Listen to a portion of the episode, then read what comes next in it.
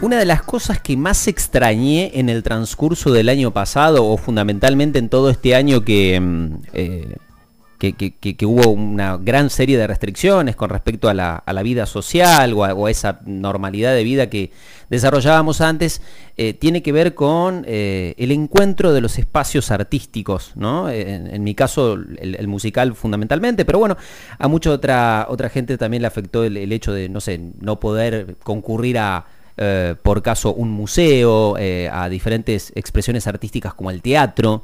Em, eh, y que claramente eso se encuentra en, un momento o en un pasaje de, nada, de, vuelta de algún modo a, a, una suerte de normalidad que tiene que ver con varios factores, pero fundamentalmente entre ellos con la creciente cantidad de, personas que han recepcionado, recibido sus, vacunas en nuestro país, la bajante en cuanto a la cantidad de casos, a la cantidad de eh, mortalidad, ¿sí? como parte de, nuestra sociedad, a la bajante en cuanto a ocupación de camas UTI, que han permitido, obviamente, que podamos ir reincorporándonos poco a poco eh, en la vida social. Y de hecho, este, hoy, hoy en día uno puede encontrarse con un montón de espectáculos, sin ir más lejos, este fin de semana aquí en la, en la ciudad de Córdoba, y que también tiene que ver con un trabajo este, de, de muchos factores eh, que hacen que, esto se pueda desarrollar y que la gente pueda volver a disfrutar de este tipo de, encuentros y fundamentalmente de, eventos. Eh, hablando de eventos ¿sí? y de cuestiones que pasan en la vía pública, en el transcurso de esta semana nos encontramos frente al Palacio 6 de Julio con los Valdés, ¿eh? presentándose arriba de una grúa adentro de la cañada, ¿sí? Algo que me pareció verdaderamente extraordinario eh, eh, eh, en una manifestación artística verdaderamente hermosa, no solamente por la música, sino por la puesta en escena de esto. y, además hay algo que me genera mucha emotividad, si se quiere, que es cuando los artistas y fundamentalmente los músicos, ya que la, música es una de las manifestaciones artísticas más populares que hay, con más llegada a las distintas capas sociales, se desarrollan en lugares así que son la vía pública, ¿no? Donde la gente está transitando, yendo, viniendo, haciendo compras, este, saliendo del trabajo y se encuentra con manifestaciones de estas características. Eh, esto, esta presentación de los Valdés, tiene que ver con el lanzamiento de la Bienal de Música de Córdoba. Eh, que tuvo su presentación con este evento ante, bueno, cientos de, transeúntes que, como les decía, ¿no? los, tomaron por sorpresa y obviamente se, encontraron con, esto. Eh, el Sindicato de Músicos de la provincia de Córdoba eh, propuso como puntapié inicial dar inicio a, una bienal pionera en el sector de la música local que se va a extender hasta el próximo 24 de noviembre con este escenario grúa que yo les, les estaba mencionando. Pero bueno, para hablar un poco más de, la bienal y del, sindicato en cuestión, eh, nada, tenemos del otro lado de la línea a Nicolás Cuitca, ¿sí? que es parte de la comisión directiva del Sindicato de Músicos de Córdoba. Nico, ¿cómo te va? Buen día, Andy Palero te saluda, Jorge Navarro, acá todo el equipo. Andy, Jorge, ¿qué tal? ¿Cómo les va? Bien, muy eh, bien. Gracias, gracias por el espacio y por, juntarnos a, charlar. Eh, Nico, bueno, contanos un poco de, de, qué viene, ¿no? Este, este puntapié que, que tuvieron con, los Valdés presentándose, de qué viene este, este trabajo mancomunado que es la Bienal, eh, cuál es la finalidad entre tantas otras, otras cuestiones que tienen que ver con, con el inicio de, este tipo de laburo. Bueno, eh, les cuento un poco, la Bienal de Música Córdoba nace eh, en, conmemoración de los 100 años del, del Sindicato de Músicos de la provincia, nos parecía que siendo, siendo un sindicato tan antiguo, eh, teníamos que celebrarlo, sobre todo eh, sabiendo que estábamos, estábamos empezando a salir, sobre todo el sector musical, de, años extremadamente duros. Y bueno, una bienal nos pareció que era el formato más adecuado para, para encarar estos, esta suerte de festejos. Eh, porque, digamos, honra por un lado la tradición bienalista que tiene la provincia desde la década del 60, pero también nos permite eh, tener actividades muy diversas sucediendo al mismo tiempo, desde música en vivo, como, como contás el otro día, eh, evento lanzamiento, pero también va a haber eh, charlas, va a haber, ha, habido workshops, talleres de cursos, perdón, cursos de posgrado, obras de teatro, realmente de todo va a estar sucediendo y una las bienales de alguna forma también permiten eso, eh, discutir lo, establecido y ponerlo en tensión. Y, bueno, desde el sindicato también queríamos eh, poder lograr eso con, este evento. Eh, pensaba recién, Nico, en, eso, que fue, por ejemplo, una, una, presentación muy linda en un lugar público y que es, bueno, nada, algo extremadamente visible, pero hay como un montón de, ¿cómo decirlo?, otras tareas este, u otras eh, misiones, visiones que tienen ustedes como organización, eh, que es por ejemplo la de vincular a, trabajadores del ámbito de la música con industrias culturales, generar actividades de formación, de intercambio, digamos, hay todo un trabajo más allá de eso que es extremadamente visible, ¿no? Eh, sí, el sindicato como, como institución viene trabajando obviamente en lo más netamente sindical, que es la, recuperación y conquista de derechos, que digamos, sabemos que se vieron sumamente vulnerados en la, en la etapa de la pandemia eh, y que por suerte esas negociaciones ya vienen avanzando para, para dar marcos laborales más dignos, eh, sobre todo en Córdoba, que tenemos industrias muy concretas como la industria del cuarteto. Eh, por suerte eso viene avanzando bien. y a su vez la Bienal como, como dispositivo que nace en conmemoración de los 100 años del sindicato, también es mostrar un poco eh, a la sociedad en qué se viene trabajando e invitarlos a que se involucren. Por eso la Bienal está planteada en siete ejes distintos de trabajo que eh, dialogan entre sí. Un eje político, un eje social, un eje tecnológico, un eje de género, educativo, internacionalización y productivo. Eh, y eso se va mezclando todo el tiempo y, hay algunos eventos que nuclean, por ejemplo, a tres ejes distintos. Eh, todas las actividades son gratuitas eh, y bueno, cerramos como, como creo que nombraste antes, con un festival de cierre en el espacio público, en la vía pública, el 19, 20, 21 y 22 de noviembre. 19 en la ciudad de Río y el resto de los días en Córdoba y ahí quería agregar algo para, para mostrar un poco esta, este espíritu interdisciplinario de la Bienal. Eh, los, eh, los eventos previos, porque la Bienal con algunos pequeños eventos eh, y actividades comenzó en septiembre, y estos fueron preparativos para lo que va a suceder. Uno de ellos fueron dos workshops que sucedieron en conjunto con el Colegio de Arquitectos de Regional 1 de la provincia de Córdoba, eh, donde, donde un grupo de diseñadores industriales y arquitectos de la ciudad convocaron a equipos eh, y ahí se diseñaron, por un lado, objetos sonoros que van a estar en la vía pública interactuando con, los transeúntes, con las personas, y también escenarios eh, con esta, este formato de intervención urbana que van a ser la sede de estos festivales de cierre. Eh, entonces, bueno, la verdad que el trabajo de por sí que venimos realizando se ve sumamente enriquecido cuando uno empieza a, interactuar con otras disciplinas que a priori no se piensan en conjunto, pero que conviven y se potencian cuando, cuando hay proyectos como este. Eh, hola Nico, Jorge Navarro te saluda, buen día. ¿Qué tal Jorge? ¿Cómo va? bien, muy bien. Eh, primero, eh, ¿dónde se van a realizar los dos festivales de cierre más allá del de Río Cuarto que se llevarán a cabo en nuestra ciudad? Bien, eh, va a haber tres escenarios. Eso es, no puedo anunciar dónde porque es parte de la, de la sorpresa. ¡Ay, qué bueno! Ah, bien, bien. Bueno, te quería llevar a eso. desde, la, comunicación, pero lo que sí puedo contar es que van a ser en, lugares emblemáticos de la ciudad, un poco también en ese, en ese, en esa corriente planteamos el, el evento de lanzamiento. Bien, eh, Los vamos a estar anunciando de poco, lo vamos a ir anunciando de poco. Sí puedo decir que eh, son escenarios que eh, están previstos para albergar propuestas de dúos, solistas y tríos, uno, el otro bandas un poco más grandes hasta medianas y el otro más grande ya hasta orquestas. así que estos tres escenarios se van a estar en distintos lugares de la ciudad bueno, lo vamos a ir anunciando de a poco. Bien, bien. Eh, te profundizo en el análisis. Eh, uno eh, ve que las universidades tienen carreras eh, de estudio en relación a la música, al arte, hay institutos privados, hay eh, privados también de, este, de capacitación. ¿Cuál es la relación hoy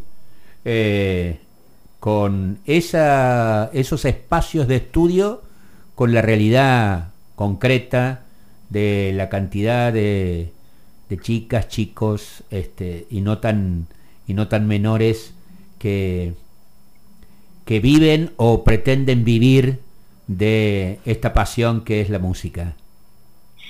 Eh, la verdad que está muy buena la pregunta, Jorge. A mí me hubiese gustado que, que cuando yo empecé a estudiar música en uno de estos lugares que nombraste, eh, también se me hubiese hecho esa pregunta, o quizás que desde los lugares que se proponían eh, delinear carreras y casas de estudios se hagan esas preguntas. Hay una disociación muy grande entre lo que es la formación en sí y después el mercado laboral. Eh, a, todas las industrias culturales, creo yo, y a todas las profesiones artísticas les cuesta pensarse como personas trabajadoras. Desde lo más simple, digamos, de tener ciertos derechos laborales básicos. Se sorprenderían, si cuento en profundidad, cuáles son las condiciones laborales de las personas músicas. Eh, entonces lo que nosotros estamos tratando de hacer es poco a poco mejorar ese ecosistema de, desarrollo de las carreras, discutiendo sobre todo para nosotros algo que es el paradigma del éxito. Se piensa que uno solo puede hacer carrera y una vida digna haciendo música y desarrollar un producto o una carrera si la pega, ese, ese mm. intangible que es la voy a pegar. Y eso es algo que la industria eh, digamos, le, bajó muy fuerte a todo el imaginario de, desarrollo de las carreras. Eh, y lo que nosotros hacemos es tratar de modificar leyes, eh, pelear por, por ciertas condiciones básicas y derechos que garanticen que uno no necesariamente tiene que ser exitoso sin estar en contra de ese éxito para poder desarrollar una carrera. Generalmente las casas de estudio, los lugares donde uno aprende, se se vinculan mucho más a, la enseñanza de un lenguaje eh, como la música, pero no hay, hasta hace pocos años no había, por ejemplo, formación en derechos intelectuales. Yo me encontré eh, enseñándole a profes que me enseñaron a mí eh, cómo registrar una obra, cómo vincularse con las instituciones de gestión colectiva como Sadaica de Capif, y esos son solo derechos comerciales, después están los otros, los derechos laborales. Entonces, eh, es una brecha muy grande que nuestra eh, impronta de trabajo es tratar de, achicarla eh, y de que las personas se asuman como, trabajadoras desde el momento en que están empezando a, formarse. Ni qué hablar, me tendrías que hacer un reportaje vos a mí de lo que ocurre con la comunicación, ¿no? este, y con nuestras tareas a partir de las casas de estudio. Eh, Vos sabés que... Mira, algo, perdón que te interrumpa, algo muy interesante que nos sucedió es, por ejemplo, el, primer evento de lo Bienal fue un curso de posgrado que organizamos en conjunto con ADIUC. Eh, y, desde ADIUC, que es el, sindicato de, docentes de universitarios, eh, para las siglas sé que son otras, pero yo me refiero así, eh, encontramos que teníamos las mismas problemáticas. Entonces no me extraña que vos desde el lado de la comunicación eh, sientan quizás las mismas problemáticas. Eh, entonces está bueno, y ese es el espíritu de la Bienal, tratar de, potenciar de alguna manera eh, ramas que no, no se piensan en conjuntas a priori, pero cuando empezamos a, vincularnos encontramos problemáticas parecidas y que las soluciones pueden llegar a ser mancomunadas. Vos sabés que sin sin ir muy lejos, eh, hasta hace muy poquito tiempo, estuve, eh, bueno, siendo un primus inter pares de la página web de los SRT, de los, de los Servicios de Radio y Televisión de la Universidad Nacional, CBA 24N. Eh, soy un viejo periodista, te imaginas 40 años de, profesión, de oficio diría yo, porque somos trabajadores. Digo, em, todo lo que eh, el haber sido periodista gráfico, el haber eh, este, haberme incorporado obligatoriamente eh, soy un nuevo millennials, dicen los chicos acá en el estudio, eh, y tener que aprender, bueno, cuáles son los buscadores de Google, cuando cuándo son las palabras este, indicadas para que te tomen, cuáles son los hashtags, este, los, los, perfiles de la información, los títulos con las palabras claves, etcétera, etcétera. Digo esto por lo siguiente, esto hay que, así como ustedes, los músicos, también en la comunicación, hay que dar mayores herramientas a los chicos que, bueno, estudian y que luego quieren trabajar de lo siguiente. Y la pregunta, esta introducción viene a cuenta de esto. ¿Qué hacen los estados? Eh, ¿Qué hace la cuestión pública? Eh, vos sabés que cuando uno analiza eh, los espacios públicos, provinciales, nacionales, municipales, etcétera, uno ve que en las áreas de cultura, por llamarlas de alguna manera, tienen un, una, como si fuera una programación de eventos. La cultura es solamente programación de eventos. Eh, el Estado, ¿cómo podría ayudar para que estas cuestiones que estamos hablando, bueno, sean más fáciles de resolver por los protagonistas? Eh, bueno, está, buena tu pregunta y la introducción. Yo acá tengo que eh, ser muy honesto. Nosotros cuando propusimos el acompañamiento eh, para los 100 años del sindicato, para la Bienal de Música, tuvimos la suerte de encontrar interlocutores que reconocieron que este era un, programa con, mucho trabajo posterior y con perspectiva de desarrollo eh, y nos acompañaron. Nos acompañó la Agencia Córdoba de Cultura, eh, a través de su presidenta Nora Vedano, nos acompañó la Municipalidad de Córdoba desde, distintos lugares, desde el secretario de Gobierno Miguel Siciliano, eh, Julia Oliva Cunio, Federico Raca, Marcela Reartes, nos acompañó Cultura de Nación a través de Maxi Uceda y el programa Argentina Florece. En ese sentido nosotros hemos encontrado mucho, mucha buena repercusión y eco de entender que el sector organizado propuso un programa, una política de desarrollo y en ese sentido nos han acompañado.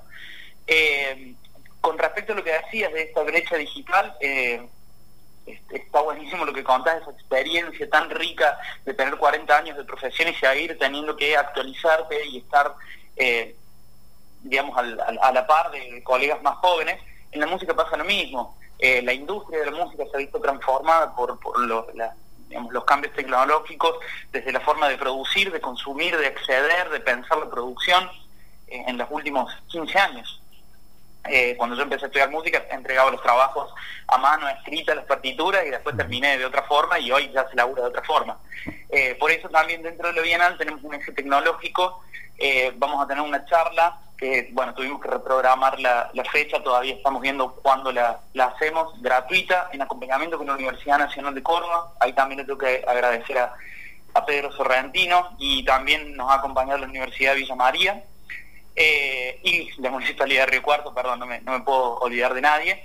Pero bueno, esta charla va a ser eh, un diálogo con un referente latinoamericano y mundial de, lo que son las plataformas de streaming eh, para la música y los datos y cómo se utilizan esos datos para poder perfilar carreras y desmitificar un poco ciertas cuestiones que, se piensan del algoritmo. Eh, es con Nicolás Madoeri, un amigo personal que trabaja en 4.2 hercios, eh, y bueno, vamos a estar en un diálogo a través de, de la página web de la Bienal, pero en acompañamiento y en un programa de la de extensión de la Universidad Nacional de Córdoba, contando un poco ciertas estrategias que tenemos que tener en cuenta al momento de vincularnos y que nuestra propuesta pueda crecer en esa marea de, propuestas digitales que, dan, digamos, que, es la forma de comercializar la música, sobre todo hoy. Eh, Nico, antes de cerrar, eh, para el que quiera participar de charlas, de talleres, que quiera participar, que también quiera tener información con respecto a los eventos y presentaciones organizados por la Bienal, eh, ¿en qué sitio web o si están en redes sociales también pueden ingresar para, tener ese, dato o esa información? Bien, gracias por, esta pregunta porque siempre me la, me la termino olvidando. eso se puede ver en la página de la Bienal que es www eh, Bienal de Música eh, de Bienal de Música Córdoba.com.ar Eh, también en las redes sociales de la Bienal, que están en, Instagram como Bienal de Música Córdoba y en Facebook también de la misma manera. Esta semana seguimos con obras de teatro. El lunes hay una obra de teatro que se llama Migrar en Quinto Deva, gratuita. después actividades virtuales. comenzamos con las actividades del eje de género esta semana y el viernes terminamos las actividades de esta semana con un taller presencial que se llama Masculinidades y Confusión, eh, para que también los varones nos pongamos a trabajar eh, y a cuestionar ciertas formas y privilegios y estructuras eh, que a veces no cuestionamos dentro de la industria de la música y en general. está convocado para público en general y personas que trabajan en la música en particular, pero todo el mundo debería hacer este taller va a ser eh, en el patio del Centro Cultural de, del Paseo de las Artes a las 18 horas y hay que inscribirse en la página web de la Bienal o en redes, hay un Google Sheet eh, donde uno se inscribe y puede participar. Bienal de Música Córdoba.com.ar, ahí pueden ingresar y encontrarse con toda la información de lo que estuvimos hablando eh, en esta charla más que, amena y, e interesante. ¿eh? Nicolás Cuitca de la Comisión Directiva del Sindicato de Músicos de Córdoba. Muchas gracias Nico, que tengas un hermoso fin de semana. Chicos, gracias a ustedes, siempre es muy placentero charlar con personas que, que preguntan también. Mert, mert, mert, Nico. Chao.